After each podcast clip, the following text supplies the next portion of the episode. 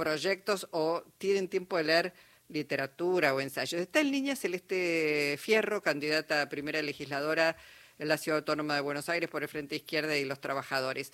Hola Celeste, ¿cómo va Jorge Alperín? Luisa y equipo, te saludamos. Hola Luisa, Jorge y bueno, por supuesto el equipo, ¿cómo están? Bien, muy bien. ¿Tenés tiempo de leer, de leer, no sé, literatura, ensayos? Eh? Mira, poco, pero me hago el tiempo porque me gusta mucho, por lo general en las vacaciones aprovecho y leo novelas, por lo general históricas, que son las que más me gustan y durante el año intento en algunos tiempitos, más allá de las cosas particulares y libros más eh, específicos, eh, intento en algún tiempito leer, leer algo. De hecho, para mi cumple me regalaron uno de Simón de Beauvoir, así que estoy intentando a ver si empiezo en algún momento. Bueno, bueno Celeste, un poco la idea era eh, ya pasaron los comicios, eh, la primera, no la primera vuelta, las pasos, vamos a una primera vuelta. Eh, para la izquierda también fue sorpresa el número de votos que sacó Milei, si bien en la Ciudad Autónoma de Buenos Aires no le fue tan tan bien. Mira, creo que todo el mundo tuvo la sorpresa en cuanto a la cantidad y que sea el que ganó. Nosotros veníamos alertando de que era posible un crecimiento de estas fuerzas reaccionarias. Yo recuerdo de compararlo mucho cuando fue la elección de Brasil con Bolsonaro, que al inicio tenía una intención de voto menor a la que decían de mi ley acá y sin embargo eh, terminó eh, luego ganando la presidencia y alertamos en el sentido de eh, que justamente era quien iba a terminar expresando la, la bronca y ante la crisis social, económica eh, y la falta de, de, expectativas, digamos, en los partidos tradicionales. Entonces, por supuesto que sorprendió que sea el más votado, pero bueno, creo que hoy además de preocuparnos, yo justo el día de la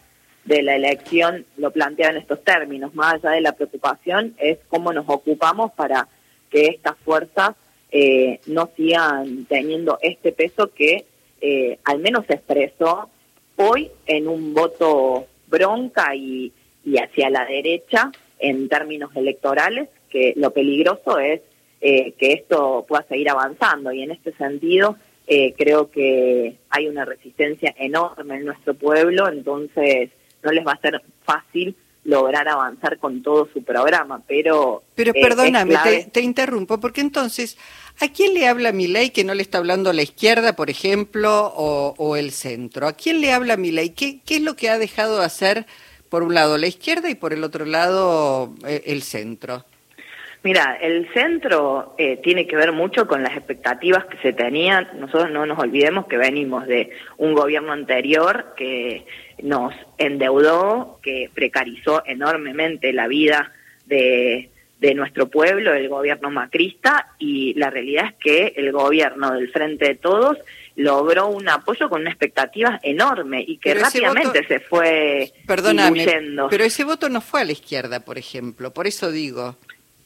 No, no, por eso. Y nosotros en el marco de la izquierda eh, es parte también de los planteos que veníamos haciendo sobre lo que hace falta que el Frente de Izquierda eh, siga creciendo y mostrándose como una alternativa. Sabés, nosotros estuvimos en Las Pasos, bueno, ustedes hemos hablado varias veces, eh, y parte de nuestros planteos tiene que ver con eso, cómo el Frente de Izquierda se plantea como una alternativa durante todo el año de forma conjunta a los distintos partidos que hoy lo conformamos y además ser convocante a otras fuerzas. Ahora, eh, Lamentablemente eso no, no se ha logrado hacer eh, y termina siendo eh, una alternativa solamente en términos electorales.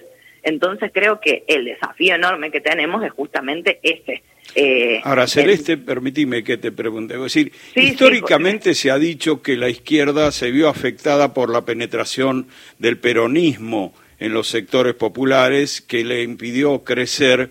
Eh, ahora, el peronismo de alguna manera tuvo mucho, mucha ausencia, mucha caída de votos.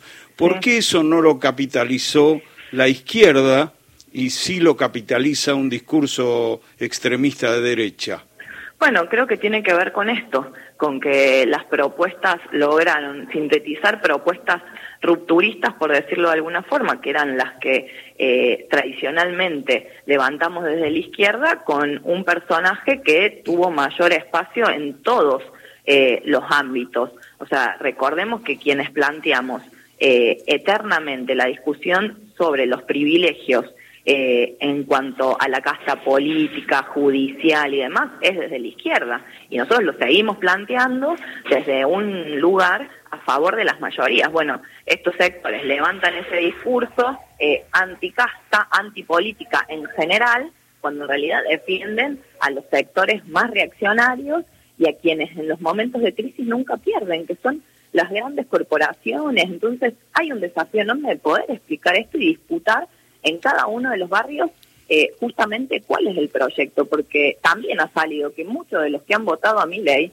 no comparten el proyecto eh, a fondo, o sea, no están a favor ni de que se cierre la escuela pública, ni que se avance eh, en lo público, digo, o sea, entonces creo que entra en un discurso inmediatista por la bronca y que nosotros de la izquierda es parte de lo que tenemos que seguir discutiendo no solamente en cómo presentamos nuestras propuestas, que son bien claras, sino también de cómo logramos que sea esa alternativa que crece desde abajo en cada uno de los barrios. En ahora, cada ahora algo hace algo hace mal Celeste la izquierda que le impide ser la que capte este, la atención y el interés y el apoyo de esos sectores populares frustrados. Este, algo, algo también debe fallar en, en la izquierda misma para que no, no pueda eh, naturalmente capitalizar eh, en esas mayorías vulnerables, trabajadores, etcétera, que serían por, por razón natural su, su público y sin embargo se lo lleva un discurso de extrema derecha. Bueno, yo creo es parte de lo que te venía diciendo recién y a mí me parece que también hay una cuestión que es clave que tiene que ver con la responsabilidad del gobierno actual, que se ha pintado siempre de progresista y que muchas veces eh, termina indignando y confundiendo a los sectores populares con que eso es eh, los que defienden sus derechos, cuando ha sido el que ha terminado eh, avanzando en el acuerdo con el fondo, es el responsable hoy de la precarización de la vida, del ajuste. Entonces ahí también vemos cómo eso influye no solamente en la pérdida de votos del peronismo a nivel nacional, sino también en cómo ese discurso que muchas veces terminaba siendo, eh, bueno, es esto y a la izquierda la pared, que era parte de lo que intentaban instalar en un momento y que terminan siendo, o sea, como el sector progresista, pero que es el que hoy está aplicando el ajuste. Bueno, igual hay que decir, hay, eh, en eso hay que decir que también un gobierno de signo peronista se sacó al fondo de encima y el gobierno de Mauricio Macri es el que trajo al fondo, no es este gobierno que lo hereda como Estado nacional este, y que nos cae sobre todas las espaldas.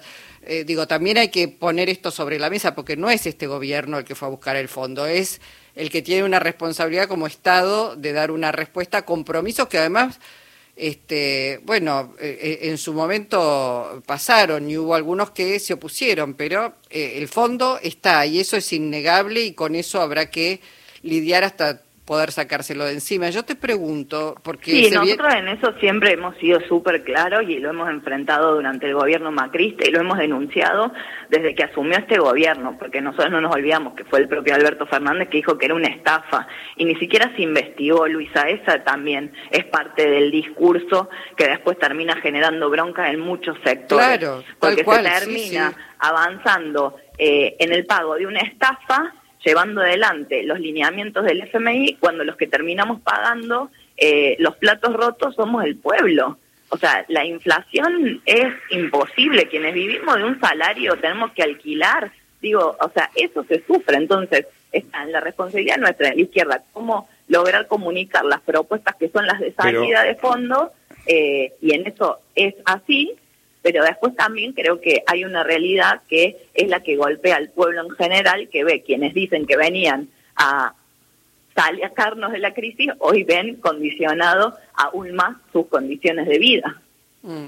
Eh, razón de más lo que vos señalas del gobierno para que fueran, se giraran esos votos hacia, hacia la izquierda y no ocurre. O sea, a mí me da la impresión de que la izquierda no se ha planteado claramente gobernar, gestionar el poder, y porque no todo es explicable por las cosas que hacen los demás. Me parece que hay mm, autocrítica que también tendría que hacer la izquierda. Bueno, Jorge, yo lo estoy planteando a eso. Me parece que insistís en una idea que yo te la vengo diciendo que tiene que ver con cómo se fortalece al Frente Izquierda Unidad como una alternativa que actúe durante todo el año como una fuerza común. Nosotros somos distintas fuerzas y que no se plantee solo como una alternativa en términos electorales. Yo siempre lo digo, o sea, la fortaleza que tendríamos si se actúa de forma conjunta durante todo el año en los barrios, en los lugares de trabajo, en cada una de las acciones que por supuesto nos encontramos, pero que no hay una actuación común. Y eso ha sido parte de el debate en estas pasos dentro del Frente Izquierda Unidad, que se transforma en un espacio convocante de todos los sectores que salen a pelear y que no son hoy parte del Frente Izquierda Unida, también hace a esto, o sea, que nos puedan ver como alternativa. Nosotros, por supuesto, eso lo venimos planteando, venimos insistiendo con esta idea y creo que es parte fundamental de lo que tenemos que hacer también hacia adelante sacando estas conclusiones para que la izquierda sea vista como esa alternativa. Porque acá los únicos que planteamos, y creo que hay que ser súper claros, que para de verdad salir de la crisis, lo que hay que tocar son los intereses de los que más tienen y han hundido a nuestro país, no lo hace nadie, lo hacemos solamente desde la izquierda. Eh, y sin embargo, eh, eso eh, queda diluido muchas veces eh, en las propuestas que hace el otro que plantean que, bueno, la única salida es el acuerdo con el FBI porque si no vamos a estar peor. Bueno, hay acuerdo con el FBI y estamos cada vez peor. Cuando se quiere avanzar sobre algún sector, eh, por ejemplo, cuando fue la expropiación de Vicentir, una empresa que estafó al Estado, se recula en chancletas, digo, y no hay una discusión acá que me parece que es clave que siempre está planteado en términos de, bueno, no hay correlación de fuerza. Bueno, la correlación de fuerza se construye y eso creo que también es parte de lo que de lo que hay que discutir y hacer, porque si no, está planteado en términos de que las cosas son así que no se pueden cambiar. Estás con, te agarró un ataque de tos y quedaste con la voz a la miseria. Bueno, perdón, estoy con una gripe sí, sí, Sí, bueno, por eso te agradecemos. Escúchame, una última cosa, el gobierno está hablando si pasa después este, de las primarias, de las primarias, de, de la primera vuelta, este y la posibilidad de llegar nuevamente a ser gobierno, de generar un gobierno de una amplia coalición con participación de hombres y mujeres de otras fuerzas. ¿La izquierda estaría dispuesta a sumarse ante lo que significa el peligro de un Milei gobernando la Argentina? Mira, nosotros vamos a enfrentar a ese Milei ahora y después y en términos de gobierno, un gobierno que esté atado al Fondo Monetario, defienda los intereses de las corporaciones, no va a ser nuestro gobierno. Ahora, eh, eh, en una segunda vuelta donde eventualmente estuvieran el, el oficialismo contra mi ley, eh, ¿podrían ir los votos de la izquierda hacia el oficialismo? Mira, nosotros ahora en la elección vamos a militar fuertemente para que el Frente de Izquierda haga la mejor elección. Eh, de hecho, nuestro objetivo sería que llegue nuestra fórmula con Miriam a ese balotaje, que sería la única fórmula y el único gobierno que nos podría sacar de la crisis. Y en cuanto al balotaje, lo discutiremos en ese momento sobre cuáles son justamente esas alternativas. Mm. Bueno, te dejamos descansar, que te repongas de, esa gripe. Pensaba, bueno, eh, habrá que sopesar bien los riesgos y todo lo que ocurre, porque eh, la izquierda no acompañó con su voto el aporte extraordinario a las grandes fortunas, por ejemplo, y fue muy importante para poder avanzar en determinadas obras y sostener en algún momento, bueno, una cantidad de este, iniciativas que eran necesarias, como sostener la producción, etcétera, etcétera. Digo, este, además de eh, aspirar a llegar, que es más que legítimo en democracia, bueno, ver cuáles son los riesgos mayores siempre que se ciernen sobre toda la sociedad argentina. Pero bueno, lo dejamos, lo dejamos pendiente para... Lo dejamos para la próxima y en términos de lo del impuesto nosotros habíamos presentado un proyecto que de verdad toque a eh, las grandes fortunas y que en este caso el que se presentó terminaba beneficiando a las corporaciones, en particular a las extractivas en términos de extracción de gas y de petróleo, cosa que nosotros tenemos un debate enorme en relación a eso y que fue parte de la explicación eh, también porque no se acompañó este proyecto. Y ahora les cuento que estoy, para que sepan ustedes y los oyentes, en la presentación del Archivo Popular de la Memoria, de compañeras y compañeros de distintas organizaciones de derechos humanos, así que que, se conozca que estamos acá y que seguramente eh, saldrán cosas muy importantes de esta actividad y de este grupo que está trabajando de forma colectiva. Te mandamos un abrazo barbijo entonces y estás con mucha gente. Abrazo enorme, Celeste, gracias. Eh. Hasta luego, Luisa, Jorge, un beso. Celeste Fierro, eh, candidata a primera legisladora en la Ciudad Autónoma de Buenos Aires por el Frente de Izquierda. Encontrá los podcasts de la radio en nuestra web, radionacional.com.ar.